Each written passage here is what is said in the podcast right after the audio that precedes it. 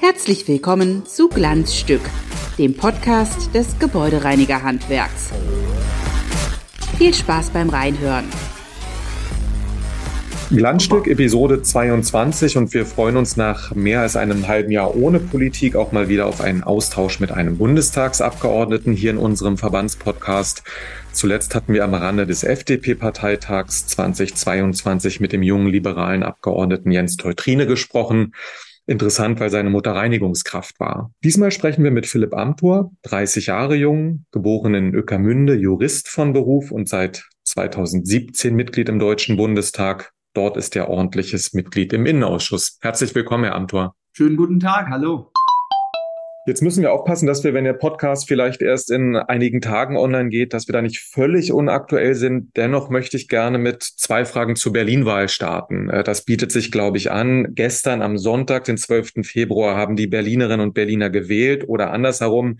Sie mussten aufgrund des Wahllokalchaos in Berlin noch einmal wählen. Wie bewerten Sie das Ergebnis aus CDU-Sicht? Also ich freue mich natürlich über das starke Abschneiden für die CDU. Äh, und das war ein klares Signal. Die Berlinerinnen und die Berliner, die wollen diesen linken Pleiten, Pech und Pannensenat nicht weiter im Amt sehen, sondern die wollen vor allem eine Berliner Regierung, die funktioniert. Und das hat man der CDU und das hat man Karl Wegner zugetraut. Deswegen gibt's auch dieses gute Ergebnis. Und ich wundere mich dann doch schon, wenn wir jetzt von linker politischer Seite einen zur Tagesordnung übergehen sehen. Also mit dem Ergebnis wäre doch irgendwie ein bisschen Innehalten angezeigt. Wer glaubt, dass man mit bummeligen 18 Prozent einen Regierungsauftrag hat, der hat schon echt viel Hutzpe. Wäre jetzt aber auch meine Nachfrage, ähm, große Freude bei der CDU, Selbstbewusstsein, die meisten Stimmen eindeutig. Auf der anderen Seite mutmaßlich. Jetzt muss man mal gucken, was die nächsten Tage bringen. Mutmaßlich wird es wieder rot, grün, rot. Zumindest habe hab ich aus dem anderen Lager nichts anderes gehört. Ist das für Sie auch die wahrscheinliche Variante oder geht das für Sie gar nicht? Wie könnte es dann weitergehen? Man sieht natürlich, dass sich dieser linke Senat jetzt an seine Posten klammert und dass man den Eindruck gewinnen muss, dass das Wahlergebnis irgendwie da sich versendet, gar nicht wahrgenommen werden will von äh, dem linken Senat. Das ist natürlich schon ein Problem, denn der Wahlkampf hat ja schon auch gezeigt, und das lag nicht an der CDU, sondern an der Wirklichkeit, dass wir im Moment durchaus eine gespaltene Hauptstadt in Berlin haben. Äh, eine Reihe von Konflikten in der Frage, wie geht man mit Kriminalität um? Wie geht man mit der Verkehrspolitik um? Wie geht man um auch mit der ganzen Frage der Stadtentwicklung, diese ganzen Themen, Enteignungen, anderes mehr. Also wir sehen, es ist eine hochgespaltene Stadt. Und ich glaube, da wäre es wichtig, jetzt nicht ideologische Gräben zu vertiefen, um mit linken Maximalpositionen weiterzumachen, sondern im besten Sinne des Wortes eben auch Brücken zu bauen äh, zwischen verschiedenen Lagern, Außenbezirke, Innenstadt und andere Dinge sozusagen miteinander zu versöhnen. Und das könnte gelingen, wenn die CDU regiert und sozusagen es ein Bündnis gibt aus diesem linken Senat heraus, etwa durch die SPD mit der Union. Das wäre eine Möglichkeit, um Brücken zu bauen und gesellschaftliche Gräben nicht noch weiter zu vertiefen. Okay, soweit als erste Einschätzung von Philipp Amthor zur Berlin-Wahl aus aktuellem Anlass. Worüber wir mit Ihnen in dieser Episode eigentlich sprechen wollen, ist das Handwerk, ist unser Handwerk, ist auch das Image von Handwerk und speziell auch die Frage der Arbeitskräfte-Migration, die auch in unserer Branche eine Rolle spielt. In unserer Branche haben 40 Prozent der Beschäftigten schon jetzt keinen deutschen Pass. Da kommen, kommen wir später vielleicht nochmal zurück. Ich wollte fragen, ich habe gelesen, dass Ihre Mutter Werkzeugmacherin war. A, stimmt das? Und zweitens, kann man sagen, Sie kommen aus einer Handwerkerfamilie oder geht das dann doch zu weit? Ja, also der Begriff der Handwerkerfamilie wäre vielleicht etwas zu viel äh, des Ruhmes, äh, jedenfalls aus einfachen Verhältnissen und aus der normalen Lebensrealität, äh, was noch keinem Politiker schadet, glaube ich. Ähm, und hinzu kommt, ich kann aber jedenfalls sagen, ich bin ein Abgeordneter, der aus einem Wahlkreis kommt, in dem das Handwerk enorm wichtig ist. Bei mir im Nordosten in Mecklenburg-Vorpommern gerade auch im ländlichen Raum, da ist es natürlich so, dass die vielen kleinen Handwerksbetriebe eine ganz entscheidend wichtige Rolle spielen. Und deswegen kultiviere ich das auch, habe zu verschiedenen Innungen, zu meiner Handwerkskammer immer einen engen Draht, besuche viele Handwerker vor Ort, denn das zählt etwas bei uns, gerade in vielen kleinen Dörfern und Gemeinden.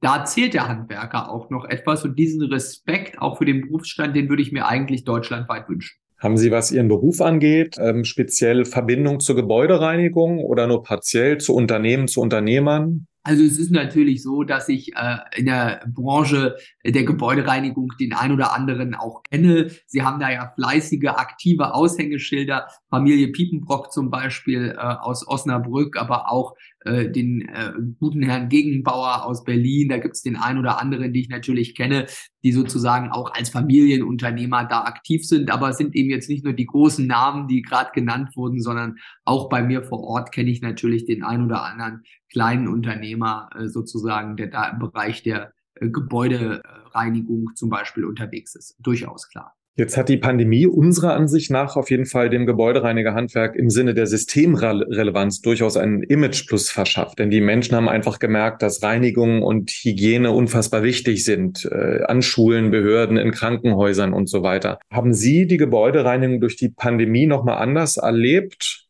Also ich würde sagen, bei mir ähm, sind sie durchaus schon vorher offene Türen eingelaufen, weil schon klar ist, dass wir insgesamt ein Imageproblem äh, für das Handwerk leider haben an vielen Stellen. Ich sage immer etwas pointiert, lieber ein guter Meister als ein schlechter Bachelor. Also viele Leute sollten durchaus die Entwicklungsperspektiven auch im Handwerk sehen und äh, gerade auch viele der Jobs, die gemeinhin dann solche Labels bekommen als Jobs für niedrig qualifizierte, die sind einfach notwendig, um das gesamte System am Laufen zu halten. Und da muss da mancher auch vom kommunikativ hohen Ross ein ganzes Stück weit absteigen. Das wäre aber auch meine An Anschlussfrage ähm, gewesen. Natürlich, wenn man in einer, in einer Schulklasse fragt, wer möchte in die Reinigung, melden sich statistisch deutlich weniger, als wenn man fragt, wer möchte an Autos schrauben oder wer möchte ähm, was mit Holz machen. Das ist einfach ein gewisses Image-Dilemma. Aber ohne das zu sehr zu beklagen, das gilt ja auch fürs generell für die berufliche Bildung, fürs Handwerk. Wie kommen wir weg von diesem Studieren ist der Königsweg, sondern auch der Gang ins Handwerk ähm, lohnt sich? Ist da in den letzten Jahren in den Köpfen auch in der Politik was passiert oder reden wir immer noch zu sehr über die akademische Bildung Ihrer Meinung nach? Also ich glaube, dass da schon etwas passiert ist, aber allzu oft eben nur in Sonntagsreden von Politikern. Also äh, das ist dann irgendwie so zum, zum Jahrestag der beruflichen Bildung. Da halten dann alle große Elogen und reden darauf, wie wichtig das Handwerk ist. In der Realität findet dann doch oft ein Fokussieren auf Universitäten, auf Fachhochschulen statt. Und das ist nicht gut. Äh, wenn wir sozusagen den Run darauf haben, dass alles nur pseudomäßig akademisiert wird, das entwertet dann in gewisser Weise ja auch die Exzellenz akademischer Bildung. Und das haben wir über Jahre gesehen mit der permanenten Gleichsetzung ähm, von Universitäten, Fachhochschulen, die jetzt nicht mehr so heißen, sondern Universities of Applied Sciences. Und dann haben sie sozusagen immer mehr ein gewisses äh, Verwischen eigentlich von akademischer und genuin nicht akademischer Tätigkeit. Und das ist natürlich schon auch ein Problem, weil am Ende, finde ich, müssen wir sehen, und das ist, glaube ich, auch ganz klar, heutzutage kann derjenige, der in einen Handwerksberuf geht, da fleißig ist, Aufstiegschancen wahrnimmt, sicherlich sehr, sehr viel mehr erreichen als der, der mit Hängen und Würgen, nur weil er glaubt, dass es gesellschaftlich dazugehört, irgendwie sich zu einem Bachelorabschluss äh, hinarbeitet. Das äh, ist aus meiner Sicht schon so, dass es Vorteile hat in der sozialen Durchlässigkeit, so wie wir es in den Systemen flexibilisiert haben. Also auch das, um das deutlich zu sagen, ein Universitätsstudiengang ist jetzt auch kein bürgerliches Vorrecht für die bessere Gesellschaft. Das sollte jeder erreichen können, der irgendwie fleißig ist, sich anstrengt. Aber fleißig sein, sich anstrengen, einen Job zu finden, der zu den eigenen Neigungen passt, das ist eigentlich die Ausgangslage, die jeder für sich äh, an den Tag legen sollte. Und da würde manche dann vielleicht rausfinden, dass er besser im Handwerk aufgehoben ist als an der Uni und das auch ganz ohne Schaum vorm Mund. Also das muss man auch mal sagen. Also äh, ich bin bei mir da relativ offen. Meine Handwerksneigung hat sich äh, sozusagen aus rein praktischen Erwägungen äh, immer eher zurückhaltend dargestellt. Aber genauso muss man das auch anerkennen und dann sehen, was passt zu den eigenen Neigungen und das ist dann nicht per se gut oder schlecht. Glanzstück oder geht gar nicht? Glanzstück oder geht mal gar nicht. In dieser Kategorie sprechen wir immer über ein kontroverses Thema oder über einen konkreten Themenbereich, den wir vertiefen möchten. Und mit Ihnen möchte ich über das Thema Migration sprechen. Dabei soll es vor allem um die Einwanderung in unseren Arbeitsmarkt gehen. Studien zufolge, zum Beispiel jüngstes IAB, verschwinden bis 2035 sieben Millionen Menschen aus dem Arbeitsmarkt heraus. Diese gilt zu ersetzen. Dafür gibt es natürlich mehrere Bausteine. Ältere sollten länger im Job bleiben, mehr Frauen sollten arbeiten, was ja meistens an der Kinderbetreuung scheitert. Aber einen wesentlichen Teil müssen wir auch mit Zuwanderung in den Arbeitsmarkt lösen. Glauben Sie, unsere Gesellschaft weiß das schon und ist bereit dafür, dass wir von einer massiven Einwanderung in die Beschäftigung sprechen?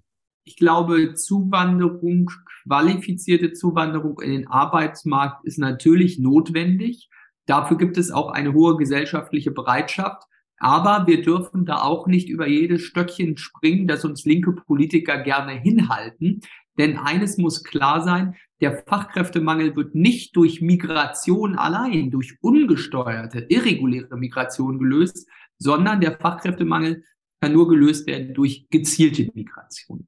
Und ich will das auch anhand von einigen Zahlen mal unterlegen. Es gehört natürlich auch jetzt zu den Problemen, dass wir ja nicht zu wenig Zuwanderer in unserer Land hätten, sondern dass wir eher zu wenig qualifizierte Zuwanderung sehen. Und ich will das ohne Werten zu sein, aber einfach mal in den Zahlen verdeutlichen, wenn wir uns die Gruppe exemplarisch anschauen, derjenigen, die ab 2015 über Asylverfahren zu uns gekommen sind, da gab es ja im Einzelnen humanitär zum Großteil ja auch sehr gute Gründe, aber von denen, die zu uns gekommen sind und die heute arbeiten könnten, weil sie ein Asylverfahren abgeschlossen haben, von denen hängen über 60 Prozent, in der Gruppe der Syrer sogar über 70 Prozent, immer noch im Sozialleistungsbezug. Und deswegen muss für uns klar sein, einfach die Leute ins Land zu lassen, das löst die Probleme der Arbeitskräfte nicht, sondern es muss gezielte Migration sein.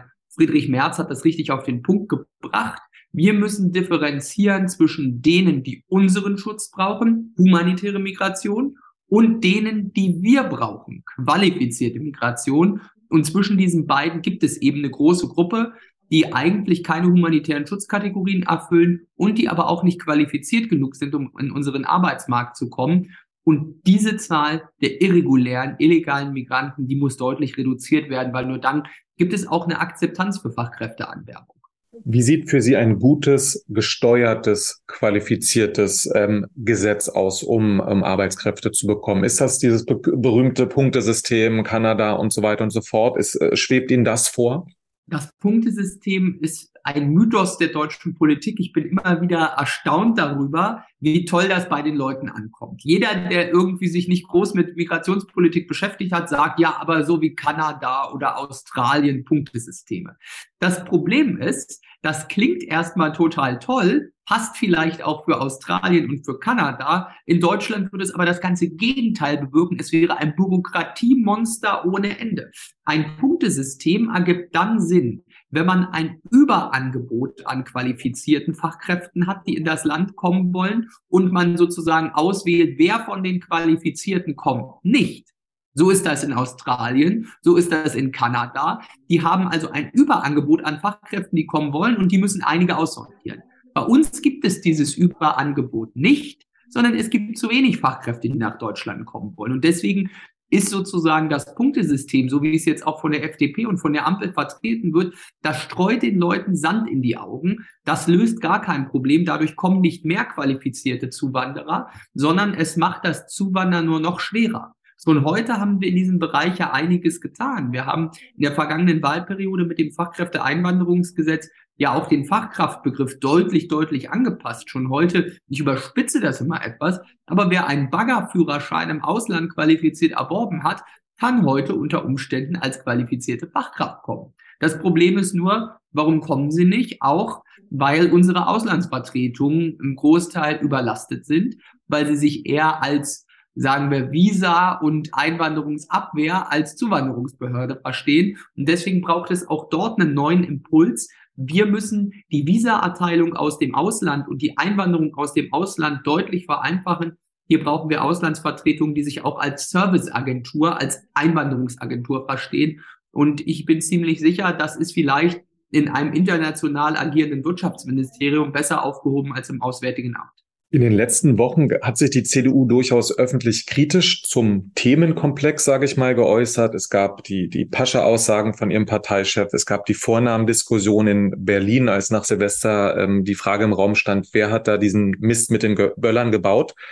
Sorgt das nicht für ein gesellschaftliches Klima, das sich eben nicht offen zeigt für Integration? Oder würden Sie da widersprechen, dass da Dinge ver vermischt werden? Ja, da werden ganz sicher Dinge vermischt, denn für uns ist klar als Union, die Integration ist nicht nur irgendwie eine Bringeschuld des deutschen Staates, sondern sie ist auch eine Hohlschuld von denjenigen, die zu uns kommen. Es ist eine Selbstverständlichkeit, äh, dass man sich hier auch an die vorgesehenen Regeln hält. Und ich glaube, das ist auch ganz wesentlich ähm, für die Akzeptanz von Zuwanderung. Also es ist doch nicht so, dass wir als Union da irgendwie eine unberechtigte Skepsis schüren würden, sondern wir artikulieren das, was viele Menschen in unserem Land sehen. Die sagen, ja, wir brauchen Zuwanderung, ja, wir wollen qualifizierte Leute hier, wir haben auch nichts dagegen gegen Migration, aber es muss geordnet passieren. Und das ist die Erwartung, die es jetzt braucht. Und äh, ich sage immer wieder, um wirklich Akzeptanz zu haben für die, die auch aus humanitären Gründen kommen, ist es wichtig, die schwarzen Schafe auszusortieren und die illegale Migration zu reduzieren.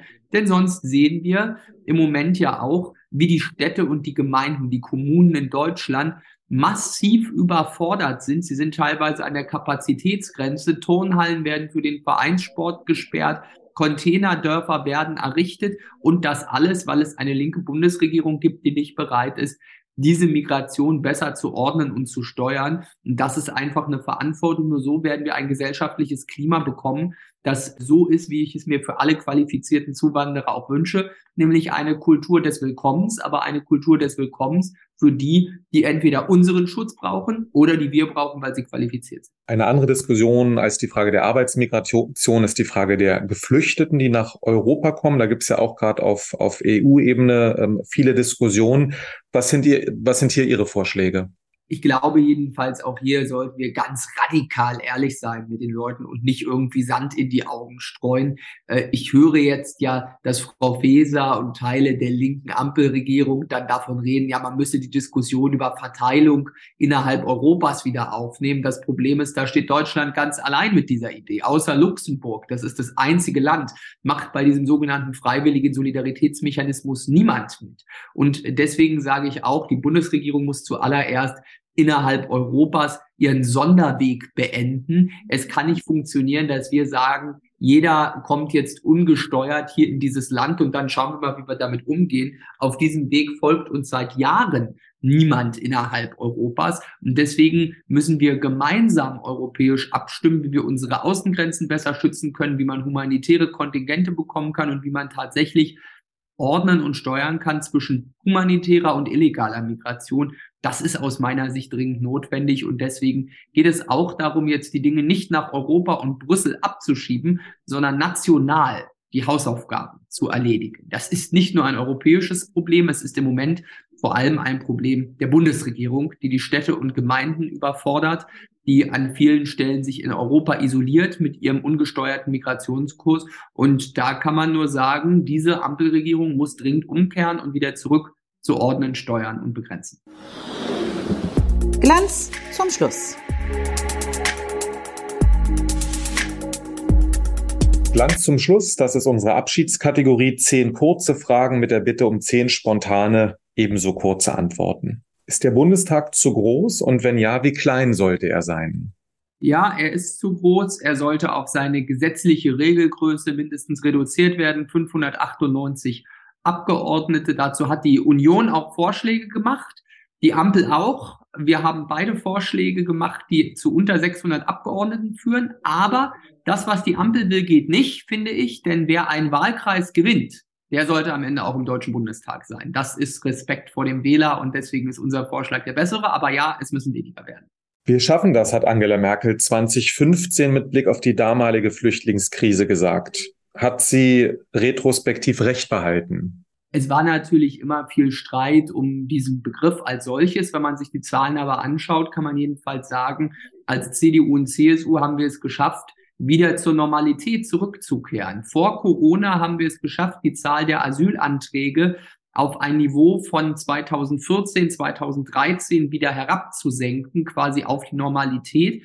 Das ging zum Beispiel durch das EU-Türkei-Abkommen, durch unser geordnetes Rückkehrgesetz. Und das muss auch jetzt der Anspruch sein. Wir müssen zurück zur Normalität und nicht zu Situationen, wo ungesteuert und in, unreguliert in der Größe von Klein- und Großstädten in Deutschland hier Zuwanderung stattfindet. An Ückermünde ist besser als an Berlin. Ach, da ist ganz vieles besser. Äh, vor allem würde ich sagen, dass wir keinen rot-rot-grünen Senat haben, ist an Ueckermünde sehr, sehr viel besser.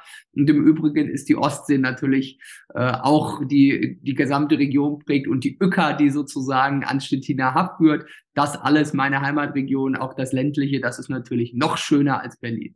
Hans-Georg Maaßen aus der CDU auszuschließen, finde ich. In der Phase jetzt auch konsequent und richtig. Und jetzt werden wir mal sehen, das wird ja wahrscheinlich dazu führen, äh, dass es äh, jetzt eine längere rechtliche Auseinandersetzung gibt, wenn jedenfalls davor gewarnt wird, eine Linksergrünung der CDU zu erleben, dann kann ich das mit unserem Parteivorsitzenden Friedrich Merz und unserem Führungsteam überhaupt nicht sehen. Wer wird der nächste Kanzlerkandidat der Union? Söder oder Merz? Auch das entscheidet sich dann, wenn es soweit ist. Äh, ich finde jedenfalls, der Friedrich Merz ist ein sehr guter Partei- und Fraktionsvorsitzender. Mit welcher Dame würden Sie lieber zwei Stunden in einem Fahrstuhl stecken bleiben? Mit Sarah Wagenknecht oder Alice Weidel? Ach, ich weiß nicht. Ich würde ungern im Fahrstuhl stecken bleiben mit beiden. Äh, die sind unterschiedlich redselig, würde ich sagen, wenn man denen begegnet im Bundestag. Aber Herzenswärme kommt bei keinem von beiden auf. Sie haben sich mit 27 Jahren, wenn ich richtig gerechnet habe, katholisch taufen lassen. Warum oder warum so spät? Ja, also ich komme aus der katholischen Diaspora, kann man ja sagen. Bei mir im Nordosten Deutschlands in Mecklenburg-Vorpommern, da war es so, äh, dass vielen von uns Gott auch nicht gefehlt hat, dass wir ihn nicht gesucht haben, weil wir ihn nicht so kannten, weil es sozusagen für uns nicht Alltag war. Mir persönlich gibt das jedenfalls viel Halt, Orientierung und ich bin da auch ganz dankbar. Ich sage immer überspitzt, da schadet auch keinem Politiker, wenn man am Sonntag auch mal kniet und äh, sieht, dass es immer noch eine Instanz über jedem von uns gibt. Gibt es eine Hausarbeit, die Ihnen Spaß macht? Ja, also bei Hausarbeit habe ich jetzt natürlich zunächst an äh, juristische Ausarbeitung gedacht, aber Scherz nee, äh, mit den Händen. Weiß, mhm. in Ihrem äh, in Ihrem Podcast geht es natürlich äh, tatsächlich um, um die Arbeit zu Hause. Auch da, äh, wie man mir vielleicht gelegentlich anmerkt, bin ich schon pingelig und äh, eher Ordnungsfreak. Das ist zu Hause durchaus auch so. Zwei letzte Fragen. Wer ist der beste oder die beste Ministerin der Ampelbundesregierung? Oh, das ist natürlich ganz schwierig, äh, da noch jemanden zu benennen. Äh, laut Umfragen, wenn man denen glauben darf, hat die höchsten Beliebtheitswerte ja im Moment Boris Pistorius, der neue Verteidigungsminister. Aber das liegt vielleicht auch daran, weil er einfach mal wer Neues ist in dieser Regierung. Und da muss man sagen, wenn jemand, der neu kommt, ohne irgendwas geleistet zu haben, gleich der beliebteste ist, dann sagt das noch mehr über die Situation dieses Ampelkabinetts aus als über Boris Pistorius. Letzte Frage. Träumen Sie manchmal davon, Bundeskanzler zu werden? Ach, das fragt man ja irgendwie jeden, der äh, mal als Schüler in die CDU eintritt. Äh, ich würde sagen, äh, das äh, ist nicht das, was man so erstreben sollte. Ich glaube, man sollte in die Politik gehen, nicht wegen Posten und Pöstchen und planen kann man das alles erst recht nicht, sondern am Ende geht es um Inhalte und da bin ich ganz dankbar, dass wir da mit Friedrich Merz in der CDU im Moment auf einem sehr richtigen Weg sind. Prima. Lieber Herr Amthor, haben Sie vielen Dank für diese Schnellrunde und haben Sie vielen Dank für das Gespräch. Ja, herzlichen Dank und Grüße an alle Mitstreiter Ihres Verbandes. Danke. Und euch und Ihnen da draußen sagen wir Danke fürs Zuhören. Bleiben Sie sauber. Tschüss. Bis zum nächsten Mal.